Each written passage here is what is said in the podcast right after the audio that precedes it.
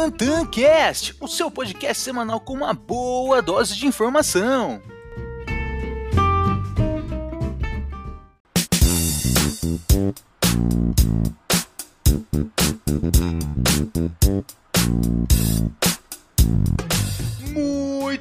Boa tarde e, claro, boa noite. Está começando mais um episódio aqui do TantanCast, o seu podcast semanal que traz uma boa dose de informação.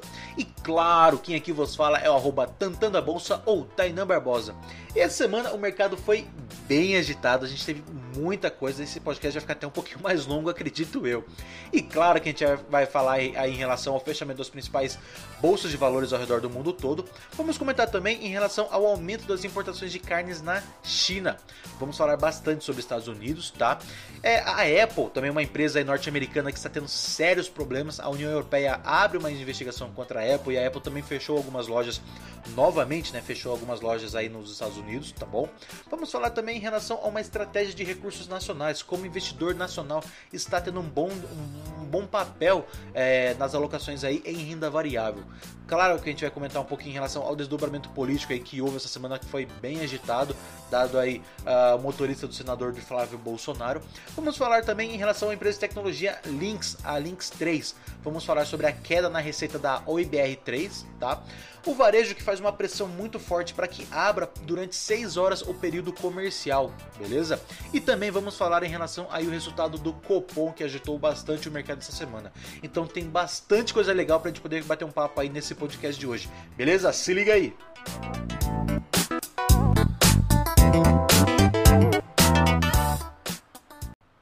Entrando no fechamento das principais bolsas de valores ao redor do mundo todo, essa semana o mercado foi bem agitado, né, como vem sendo uh, constantemente. As bolsas norte-americanas acabaram oscilando bastante, mas de uma forma geral acabaram fechando aí no último pregão agora de sexta-feira, dia 19 de junho, no campo negativo. Né? O S&P 500 ele acabou fechando com uma queda de 0,56%, acompanhado de Dow Jones que fechou também com uma queda de 0,80%, porém a Nasdaq fechou quase que no zero, ela fechou com uma leve alta de 0 0,03%. Já as bolsas europeias, né, a Eurostox, acabou fechando o último pregão agora em uma alta de 0,59, quase 0,60% aí, beleza? E as bolsas chinesas também fecharam em campo positivo e principalmente Xangai acabou subindo quase 1%, subiu aí 0,96%. Aqui o nosso Bovespa aqui no Brasil, ele fechou também em campo positivo com uma alta de 0,46%, mesmo com o cenário atual que geralmente às sextas-feiras os investidores buscam ser um pouco mais conservadores devido às incertezas do final de semana. E um panorama geral aí, como foi o desempenho ao longo da semana? Na semana, as bolsas norte-americanas acabaram subindo em torno de 2,2%. O nosso Ibovespa ele subiu 4,07%. As bolsas europeias subiram 3,66% na semana. E as bolsas chinesas acabaram subindo em torno de 2,16% nesta semana, beleza? Entrando num assunto sobre a China, nas previsões do Food Outlook 2020 da FAO, no decorrer do período, a China deve importar volumes de carnes quase um quarto superior ao importado no ano passado, incremento que corresponde a cerca de 9,325 milhões de toneladas a serem adquiridas externamente.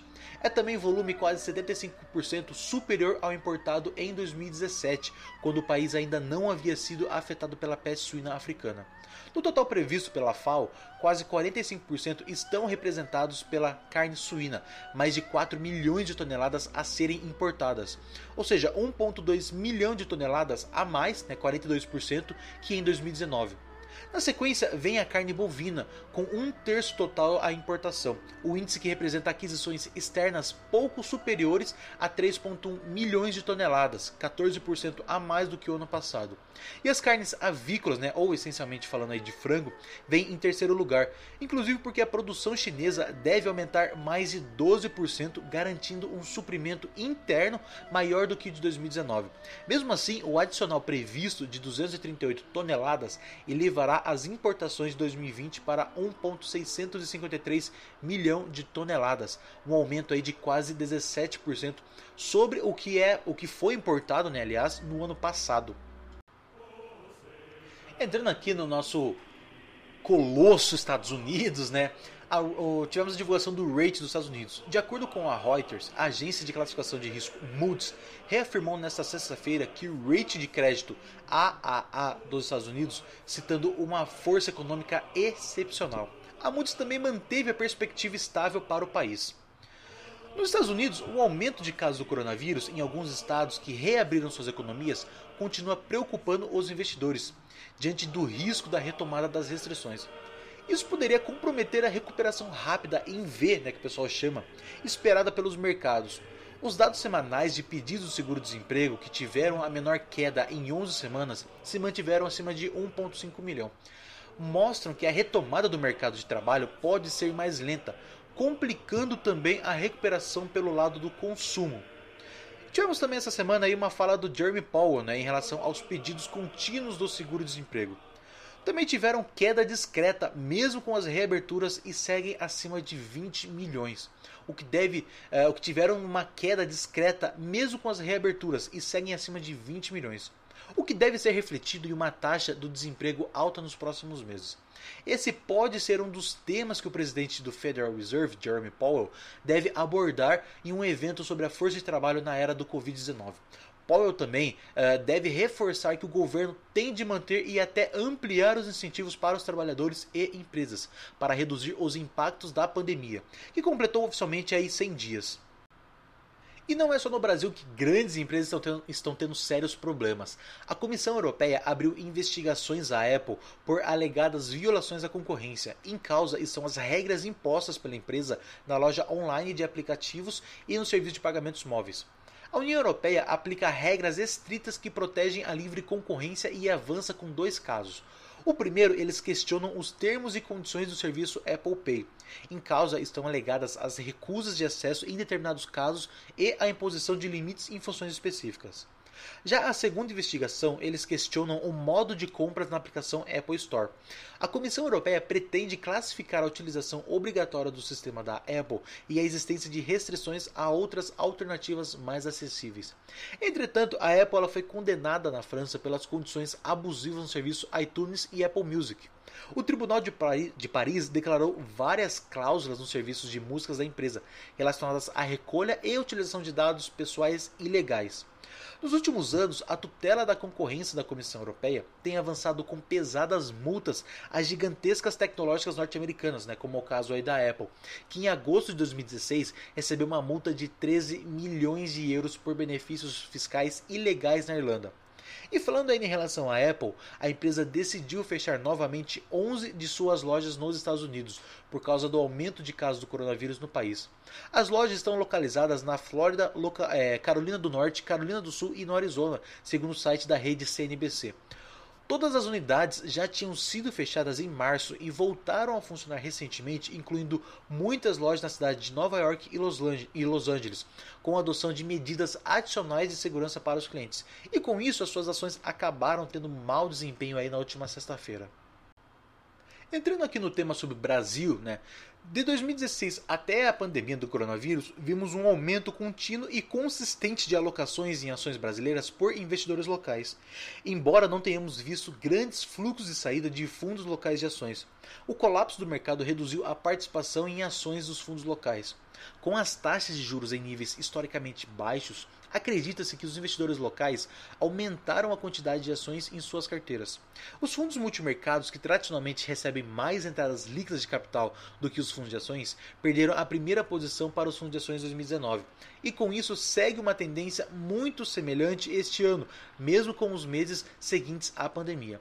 Em junho, os volumes diários da Bovespa estão em média de 32,1 bilhões, ou seja, 100% acima do mesmo período em 2019. Devido a toda a volatilidade do, do, dos mercados, o perfil de negociações dos investidores não mudou muito, mesmo com os estrangeiros representando quase 50% do total do volume total e o número de CPFs continuam crescendo ainda mais impulsionados pela taxa de juros em nível historicamente baixos. Né? E muito, muito eu falo com o pessoal também em relação a justamente, né? Poxa, economicamente falando, não tem tanto motivo para nossa bolsa estar subindo tão forte assim, sabe? É, aí é mais uma, uma opinião pessoal, tá bom? O que eu acredito que esteja é, favorecendo muito esse, esse, esse crescimento da nossa bolsa é, nos últimos dias aí, mesmo com, a, com o cenário da pandemia, é por conta desse alto volume de investidores que estão entrando na bolsa. Né? Muito se dá aí por conta da redução da taxa de juros, então as pessoas buscam rentabilizar de uma, de uma outra fonte de renda, e no caso elas migram o seu capital ali da renda fixa para a renda variável. Então isso faz com que tenhamos um aumento muito expressivo. Tá? Mas é, é difícil a gente falar, poxa, realmente está subindo por questões disso, aquilo, economicamente, enfim. Então é mais uma, uma visão pessoal aí, beleza? Essa semana também tivemos um desdobramento político bem expressivo, né? Com a prisão do ex-assessor e motorista do senador Flávio Bolsonaro, a expectativa é se Queiroz vai celebrar o acordo de delação premiada, pois, conforme dito por seu advogado, ele teme pela sua própria vida. E a tendência é de pressão sobre a popularidade do presidente Jair Bolsonaro, que pode voltar a recuar. E outro risco direto, segundo Vieira, é que o senador Flávio Bolsonaro seja caçado e o presidente está envolvido em tudo isso, né? Então, a gente vai aguardar os próximos capítulos para essa próxima semana aí de, em relação a esse desdobramento político.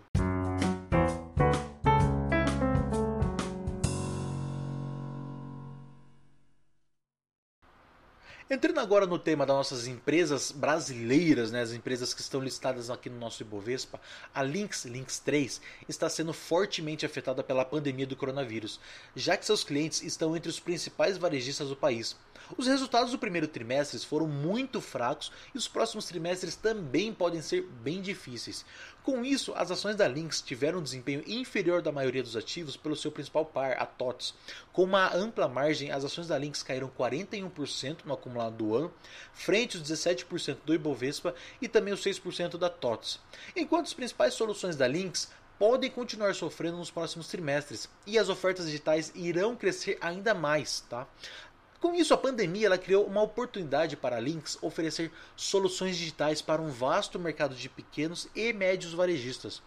Como os números preliminares de maio indicam que a Lynx está bem equipada para oferecer a seus clientes soluções online, combinando o e-commerce e pagamentos digitais totalmente integrados ao sistema de pós e ERP aos clientes. Falando em relação à empresa Oi ou IBR3, em balanço financeiro do primeiro trimestre apresentado na noite de segunda-feira, dia 15, a Oi ela registrou um prejuízo de 6,280 bilhões de reais entre janeiro e março de 2020. No período, a receita líquida da companhia ela recuou 7,4% para 4,749 bilhões de reais. Também nessa última segunda-feira, a empresa ela, ela apresentou o adiantamento do seu plano de recuperação judicial, com confirmação da intenção da venda da Oi Móvel por pelo menos 15 bilhões de reais. De acordo com a operadora, o prejuízo no primeiro trimestre foi bastante afetado pelos impactos da variação cambial, ou seja, o dólar, com consequentemente reflexo nas despesas financeiras. Dessa forma, o EBITDA ficou em 1,899 bilhão de reais, ou seja, uma queda de 27,4% em um ano, com uma margem de EBITDA de 40% aí, aproximadamente. Os investimentos, por sua vez, cresceram 4% no intervalo para 1 bilhão, sendo principalmente aplicados em fibra. Também houve uma melhora de 0,7% no fluxo de caixa da companhia em um ano, fechando em março em 6 bilhões de reais. Já o seu endividamento avançou 79% para 18 bilhões de reais, enquanto os custos operacionais, o OPEX, ficaram em 3 bilhões de reais, representando uma queda de 7,3%. No primeiro TRI, a Oi teve uma queda na receita em todas as linhas de negócio. Segundo a empresa, a exposição aos serviços ligados aos segmentos residenciais e B2B e a contínua queda do tráfego de voz foram os principais fatores. Ou seja, dessa forma, a receita líquida de serviço, excluindo a venda de aparelhos, totalizou 4,5 é, 4,5 bilhões de reais, uma queda aí de 7,1%, enquanto a receita líquida de clientes executando em aparelhos e uso de rede recuou quase 7% para 4,582 bilhões de reais. Falando agora um pouquinho em relação ao varejo, empresários do setor de varejo reforçaram esta semana, em um seminário virtual, o pedido para ampliação de tempo da abertura de shoppings em São Paulo para além das 4 horas determinadas atualmente. E a demanda é por elevar a cidade para a fase amarela, que permite a abertura por 6 horas, ou que a própria regra da fase laranja seja alterada. Eles também pediram mais medidas por parte do governo para controlar aglomerações no varejo de rua, além dos empresários participarem de um webinar aos vereadores da capital. O temor dos varejistas varejistas é de que a concentração de pessoas em, em, pouco tempo de operação dos shoppings e a grande circulação de compradores em áreas comerciais possam aumentar ainda mais, fazendo com que a cidade saia da fase laranja e caia para a fase vermelha, levando o varejo a fechar as portas novamente. Então isso seria um desastre total. E para ser bem sincero, eu posso até estar tá errado, tá? Quem está me ouvindo aí, que é especialista da área, pode até me contrariar depois, mas para ser bem sincero, eu não, eu não conheço nenhuma, nenhum estudo que comprove que faça sentido nós termos aí é, quatro horas que isso vai funcionar, que seja realmente uma medida ideal para se controlar a pandemia. Poxa, se eu tenho menos tempo de. de, de eu tenho menos horas para poder frequentar ali um comércio, cara, vai todo mundo, vai muita gente naquele mesmo horário. Ou seja, aumenta muito mais a propagação do vírus. Se você tem um período mais longo de tempo onde as pessoas possam circular, você tem uma dispersão da circulação de pessoas. Então, assim, não precisa ser nenhum especialista na área para entender um pouquinho disso, né? Eu posso estar errado, mas assim, é uma visão realmente pessoal que, que para mim devia voltar tudo, enfim, né? Mas aí entra outras questões. Mas é um pouquinho aí do que os empresários do setor de varejo estão tentando combater é, para facilitar e aumentar aí a sua circulação no horário comercial. Entrando agora na nossa pauta sobre relação do, dos dados divulgados aí pelo Copom essa semana, o Comitê de Política Monetária do Brasil, Copom, divulgou por unanimidade a redução da taxa Selic em 75 basis points para 2,25% ao ano. Apesar da queda já estar precificada antecipadamente, o comunicado trouxe alguns aspectos que deixaram abertas as possibilidades para a próxima reunião. Diferentes das palavras do statement de 6 de maio, quando o Copom deixou claro que, abre aspas, o comitê considera um último ajuste não maior do que o atual para complementar o grau de estímulo necessário como reação às consequências econômicas da pandemia do Covid-19. Fecha aspas. Logo, o comunicado do dia 17 representou uma mudança da atitude do Banco Central em relação ao novo normal aí, do grau de estímulo monetário, uma vez que o cenário de lá para cá se deteriorou mais do que a expectativa dos mercados. E a postura de deixar a porta entreaberta, portanto, evita que o Bacen cometa um novo equívoco, pois, como disse o último comunicado, a incerteza permanece acima da usual sobre o ritmo de recuperação da economia ao longo do segundo semestre deste ano. Bom, esse foi o nosso podcast de hoje. Espero que tenham gostado. Qualquer dúvida ou comentário, podem me chamar, mandar um direct lá no meu Instagram, tantandabolsa. Eu sou o Tainan Barbosa e nos vemos no próximo podcast. Valeu!